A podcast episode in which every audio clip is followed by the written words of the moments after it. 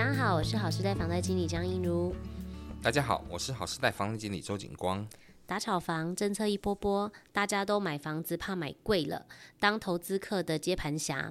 但是如果发现太便宜的房子啊，也会让人觉得怕怕的，是不是所谓有故事的房子？便宜的房子是天上掉下来的馅饼还是陷阱？有哪些状况可能让房子低于行情出售呢？要怎么捡便宜又不踩雷？请听我们的分享。嘿，一般来讲话，我们买卖房子还是要经过一个公证的代书。嘿，而啊，你如果自己要买卖的话也是可以，但是相对后面要跑这种过户流程的时候，建议找一个第三方公证的代书，因为他还可以帮你控管金流。嗯哼，对，这是比较重要的。那你跟他签约，然后呢，代书就会开始帮忙请银行找贷款。那贷款等贷款核准了之后，再来买卖的时候会有一些价金的支付嘛，所以就是你签约的时候会有一个签约款，然后再用印款。对，这些东西这些款项，那全部建议都进旅保。嘿，早期没有旅保，是由双方支付交付这样签这样，可是但是多少都还是有些危险的状况，比如说你可能就是买卖后来买到后面你就不买了，嗯，对，我不买了，那我要收回来，你的钱要还我这样子，卖方不还怎么办？对呀，对，那或者是说双方有违约，比如说他贷款贷不到，贷不到的话，卖方他觉得说，那你这样浪费我的时间，那我要没收你的。定金，嗯，对，这也会造成一些纠纷，对，对对啊，所以说进旅保的好处是，他可以先把这些所有的钱全部在旅保里面先锁住，嗯，对，那这个是银行的账户先锁住，锁住之后呢，一定要双方同意这笔钱才能动用，嗯，对，那你们有什么纠纷，把纠纷解决掉之后，然后再来去动用这笔钱，这样才不会造成到最后你钱拿不到的一个问题，嗯哼，对对对，不管是买方或是卖方。嘿，都一样，嘿，是这样子。然后呢，代书去找银行的贷款也 OK 了，对，买方的贷款也找到了，确定也是没有问题的，核准了。那接下来买方会把房子过户，对他们讲完税，嗯、完税就是说啊，把所有的税金都缴掉，对，那房子开始过户，卖方的房子要先呃过户给买方。那过户给买方之后呢，买那时候变得买方就比较没有保障了，因为房子已经过户到他的名，对方买方的名下了。嗯、但是卖方他他还没有拿到钱，还没有拿到尾款呐、啊。所以这样情况之下，最好钱都能够进入旅保里面，这样会比较有保障。嗯，就贷款下来的钱也会直接进旅保。嗯，还这样的话，这钱就不会被偷走，被或者是被怎么样，这样子被转走，哦，用谁都转走，这样都有可能。那再来就是说，卖方的部分，他现在就是确定已经过户给买方了嘛？那接下来就是最后的交屋的程序了。那交屋程序，他就是可能他们当初可能有些协议，什么房子要怎么维修啦、修缮之类的，要修好什么的。那这就是当初怎么协议怎么说明。那全部处理好之后，代书会约买方跟卖方去现场，就是现场见面交屋。交的时候就是交钥匙嘛。对，然后再来呢，把一些呃水电瓦斯结一结，还有就是税金、土地税跟房屋税结一结这样子，然后确定好没问题之后，双方签约，米保的钱才会进去到卖方的账户里面，嗯、还是这样，这样才能完成整个的交易流程。那房子也也确定买买方也拿到了，是这样。所以说没有旅保就很觉得很没有保障。对，现在目前没有旅保，当然旅保会花一些费用，对，花会花一些费用。一般的银行来讲，对，就全部金额的千分之六不一定，这个要。看旅保是找哪一家的，对对，这有差别。对，这个如果说不做旅保，这样就觉得很奇怪。然后呢，再就是他说权状还没拿到，所以拿到权状之前钱都要汇到他账户，这个也觉得很莫名其妙。我们以前有遇过，就是说有遇过那个叫三角签呐，嗯、我们那个是买方买买方卖方之间的一个叫三角签，那这有可能就是中介在中间从中斡旋去骗，比如说他的房子不在这个这个人名下。我房子，我我这个房子其实是其实是买方跟卖方，但是中介在中间斡旋。他比如说房子是卖方的，那他跟卖方先谈好说，哦，我这个房子我要卖多少？我可能好，假如我卖一千万好了。然后他跟买方谈的时候，他买方说要买买多少？我买一千二，中间是诶两百万的一个价差。对对，两百万的价差，那他当然当然他不会这两百万直接给卖方赚嘛。那中介中介想要赚这笔钱，他怎么做？好，我跟你用，希望买了之后呢，那房子并不用过户到我的名字底下，然后我再马上去跟卖方谈，说我这个房子一千两百万卖你。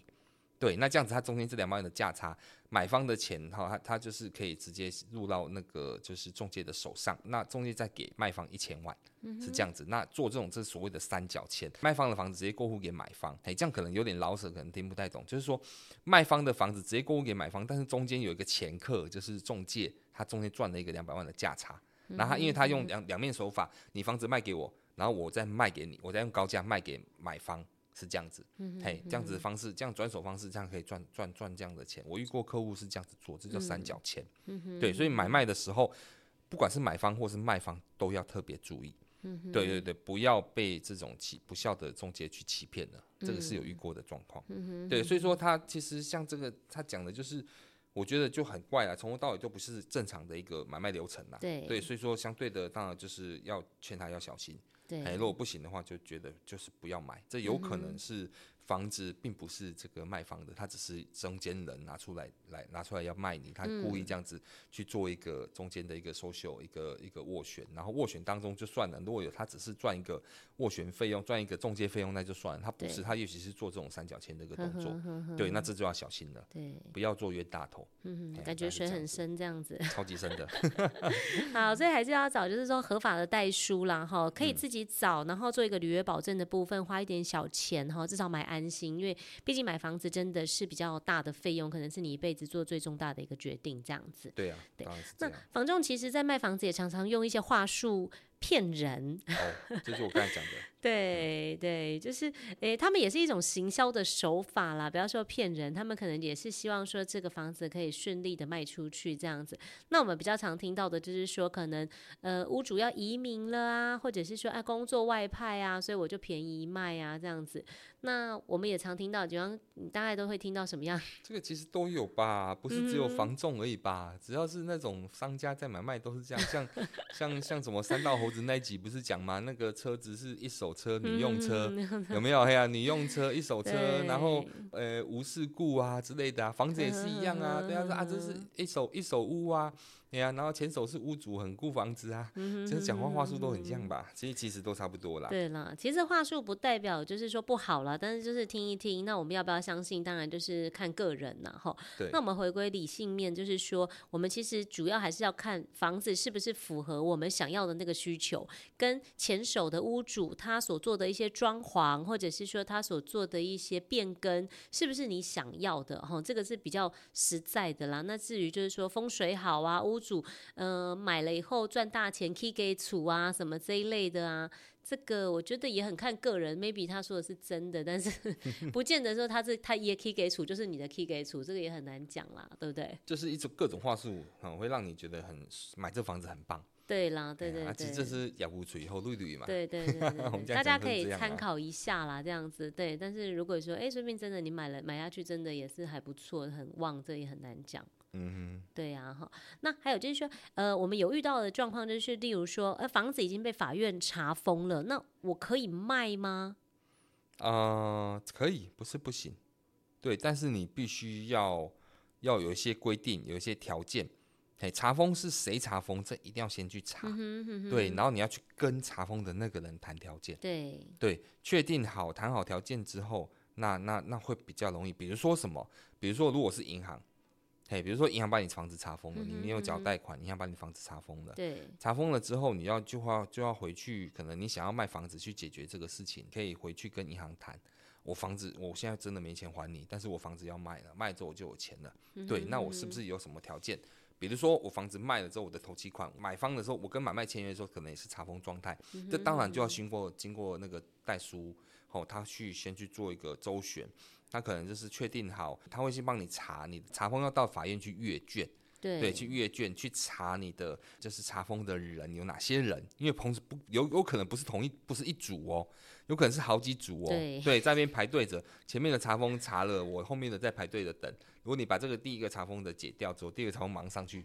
再继续查封，对，有可能会这样，所以他会去查，就是说这总共这边处理完要多少钱，嗯、多少钱之后，然后再来他就是跟买方买方讲说啊，你这个房子你要出多少头期款，那这个头期款是不是可以先挪用？因为卖方的房子被查封，你会先挪用一些，然后让他去可以解掉他的查封，解掉之后，当然解掉之后，马上房子就要过户到你手上，这样子，然后呢，再来就是说后面的交屋程序。对，是这样，不是说不能卖，但是就是要怎么去卖，那就是要重点是找到公正的代书帮你处理这个事情。嗯哼，嗯哼，对，这是很重要的。对，那这是属于这是解决债务的一种方式啦。对，对啦，那当然这就是还是一句话，就是你前面的那个查封的那个人，他要愿意能够出面来处理。如果他不愿意出面处理，比如说。他查封你就是爽，我就是想查封你怎么样？嗯、我不要你，对我我我不要你，我不要你你那个什么，你给我什么钱这样子。不过当然当然，最后还是要经过打官司来去解决。嗯哼，对，这个还是可以打官司来解决的。嗯、对，如果遇到真的遇到这一种的，还要打官司来解决。那如果不是这样的话，那一定大部分都是要赔偿。对，对，比如说要赔偿，或是要欠要欠的钱要还之类的。嗯、哼哼哼对，那这最后都还是以以就是钱要解决的事情啦。对，对，是这样子。只是说比会比较复杂了，不像一般买卖的案子那么简单呐、啊。对对，但是只要他能够解掉查封，能够同意解掉查封的情况之下，嗯、对你就能够再继续走后面的买卖的一个道路了。嗯，是这样子。对，交给专业人士去做评估哈。对对对。这边还有新闻分享，就是说，哎，不是凶宅哦，确认不是凶宅了，可是房价却很便宜。好、哦，那但是它是所谓的那种就是旧屋的部分，老宅这样子。那我买了以后有没有可能会被拆迁？现在的房子，很多人刻意去买这种的。嗯、我遇过有一些投资客刻意去买旧公寓，旧公寓你可能一间间买，价格不贵。嗯哼，但是你把它集合起来，我整栋都买起来了呢。那块地是我的嘞，哦，哎呀，是不是？你可能这个公寓可能上面分了大概诶、欸、五户好了，对你你一户一户买的话，你你你的买的价格是用建平一平建平大概多少钱？当地的行情的建平多少钱的旧公寓的价格来买的。嗯对，那但是它的土地有五分之一嘛？对对，旧公寓的土地都会比较大，对，五分之一嘛。那我买了一户，买了两户，买了三户，哦，我就有五分之三的土地了。对，但是我的价格是用建坪的价格去买，可能价格都价值都不高。那如果当我真的不小心把后面两户都买下来了，对，那接下来这栋就变成是我的透天厝了。真的，这是收购的一个概念呢。对对对对对，那当然这个就就就 OK。那也有些人是这样，就是像台北。已经房子有比较老旧，台北很多都在做都更嘛，对对，比较老旧，那他可能就是说他买了旧公寓，他就是在等都更，嗯哼，哎，他的角度是这样，我在等都更，那等因为等都更之后，我能会比我当房子的价值还要更高，嗯，这都有可能。如果说房子比较便宜以后，如果说是旧公寓的话，当然是可以这样。那其实像现在目前还有很多人买的是权利屋啦，那权利屋其实就是历史下的产物啦，对，那其实就是因为它这个房子当初是占有了一些公有土地盖起来的房子。嗯对，那他房子有房房屋有产权，可是他的土地是没有产权的，或者是这个土地是跟政府租的。权利屋上次我们也是有有有几集有分享过，就是说它就是属于那种，哎，土地是跟政府租的，那时间到就要还给政府了，这样子。对，它只有使用权，但是它没有产权呢。对对对对，嘿，那这样子的房子就是买了会不会被拆掉？那你可能就是要注意这个权利屋它有没有什么产权纠纷。嗯、对，那再就是说，它的使用使用权能够使用多久？嘿，那这个是你是不是你能接受的？对啊，如果如果说它使用权只剩一年两年，那你买了干嘛？嗯、你可能就要被拆了。不过当然，如果真的只剩一年两年，它的价值就真的不会高了啦。嗯哎呀，因为它高也没有人要买啦，一定是特殊的价格，他买的人他觉得划算，他才会买啦，嗯、还会下手啦。对，所以这个的话就是要小心了。对，就是一定要查清楚所谓的，其实买卖房子都一样，你一定要查清楚这个房子的产权有没有什么状况，嗯，这是非常非常重要的。对呀、啊，买卖的，比如说可能还有遇过，就是说像呃发房子是持分的，对，很多人持分，好几个人持分，可是真正买的人，他可能跟你交易的人只有其中的一个人，他的代表的持分可能只有几分之几这样子，对，那他也要跟你做买卖，这个你就要小心了，因为你不是买到整个产权的全部。嗯，对，那相对的情况之下，你有可能会因为这样子吃亏。对，对对，那其实就是买房子一定要把这个产权调查清楚，嗯，哎，那再来买房子会比较安心一些。对啊，就是不要贪这个小便宜这样子啦。对对对对，对啊。那像现在就是说，呃，新闻有分享，就是说买房捡便宜是有配包的哈。那全台房屋二胎要有八万多笔，那现在屋主最多的地区就是在新北市。那他就是所谓的可能是私人设定嘛，对不对？就是，诶、欸，当然他这里讲的二胎可能是属于那种私设的部分啦。对，那二胎也有银行的、啊。对，银行二胎。对，也有银行，银行也有做二胎，但是比较少数啦。但是他们是用一种信贷的概念在做啦。嗯、对，那还是有做二胎，那甚至于。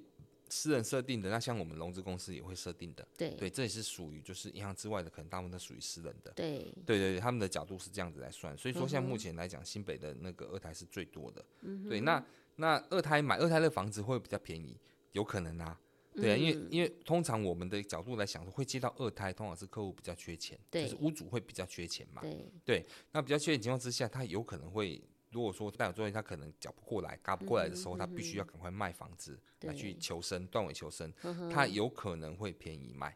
对对对对，所以说其实有啊，蛮多的啦。其实像我们做这一行，就很多那种中介，像我以前在银行待也是一样啊，很多中介就会来问说啊，你你在银行，那你应该会遇到很多那种客户缴不出来的嘛。对啊啊，有没有那种就是客户缴不出来要便宜卖的？对，介绍一下这样子，这多少都会有啦。对对对，银行比较少啦。有，银行利率比较，银行利率比较低。不是，我是说我遇到很多中介来跟我讲，哦，还会投资客来跟我讲说，啊，你一定有认识一些客户啊，当初是比较便宜卖的啊，哎呀，要要要比较便宜卖的，有缺钱的来找我们，我们可以帮你处理这样子。对了，对了，对，我们接触到的那个客户会比较多这样子。对，那相对的去接到二胎，相对的客户的条件，哎，客户一定是会更。更就是更急着需要资资金才会这样子嘛，那、嗯、相对的就是他可能比较缺钱，嗯、对，那相对他有可能房子要处理的话，他会比较需要快一点脱手，嗯、对，那所以说这也有可能比较便宜，所以当然就是大家可以去多参考一下，但是当然有二胎的房子，你一定要思考一件事情，他能你他卖掉这个房子的时候，他能不能解决到他全部的二胎的负债？你要能够涂销掉所有前手的产权的抵押权，涂销掉才能要全部都要能涂销掉才能买这个房子。嗯哼嗯哼。比如说我这个房子好，他可能欠债总共欠了全部欠了四百万，对，然后这个房子他卖五百万，好，那你五百万给他的话，他能不能处理掉他全部的这四百万的负债？如果能够全部处理掉，那就 OK。如果他欠债是欠六百万，然后他卖五百万。对 啊，你卖你你跟他买了五百万，把钱交给他，五百万交给他，他还没办法把能够把他的全部的负债处理掉的情况之下，那当然就不要买啊。对啊，因为他的他的抵押权不能够涂销掉，你就不能够买这个房子。你买这个房子，你的抵押权还在别人身上。对，到时候万一他没有缴款、没有缴或什么情况之下的话，他可以去拍卖这个房子。对，那你买回来被人家拍卖，干嘛这样？对，对啊，所以买房子的时候要先留意一下，就是说我们要调一下成本的资料啦。其实中介也都会帮忙协助做评估啦。对，所以这也是回应到我刚刚讲那句话，产权一定要调查清楚，嗯哼嗯哼，包括说像这种负债的状况都要调查清楚。嗯哼，对，比如说像产权这种东西，如果你要了解的清楚的话，哈，也也是要有一些专业的知识，就是一些房地产专业知识，比如说你可能要了解到就是所有权、抵押权，那或者是说他的那个房子坐落嘿之类的这些问题，那当然这就比较复杂。最重要的是去调一个房屋成本。这个房子的成本，房子有除了权状之外，你还可以去公安机关去调一那个成本出来看。嗯、对，那出来看的时候，你大概就可以看到它的诶所有权的部分，还有抵押权的部分，还有包括说它如果有一些占用的部分，那如果说地震那边都有记录的话，上面都会看得到。嗯哼，对对对，所以说这个部分就是劝各位听众朋友，都是在买卖房子的时候一定要调个謄本，甚至你可以叫代书或者是中介帮你调出来看。对，确定它是产权是完整的，然后呢，确定他们的抵押权是可以处理掉、涂销掉的。对，这样子的话，你才再去买这个房子会比较好。当然，如果说您想要了解说产权的部分有哪些种的话，这可能就是还要再另外我们就是再做一集哈、哦，再跟大家分享。嗯哼，大概这样子。谢谢您今天的收听，下一集我们会继续为您介绍与房贷贷款有关的主题，欢迎锁定我们的频道，也可以到我们的平台浏览我们制作的 YouTube 影片、精彩的懒人包和 Podcast 第一季、第二季的节目哦。如果有什么想听的主题或对节目有任何的疑问啊，也都可以留言或加赖告诉我们哦。我是银如，我是景光，谢谢您，我们下周再见。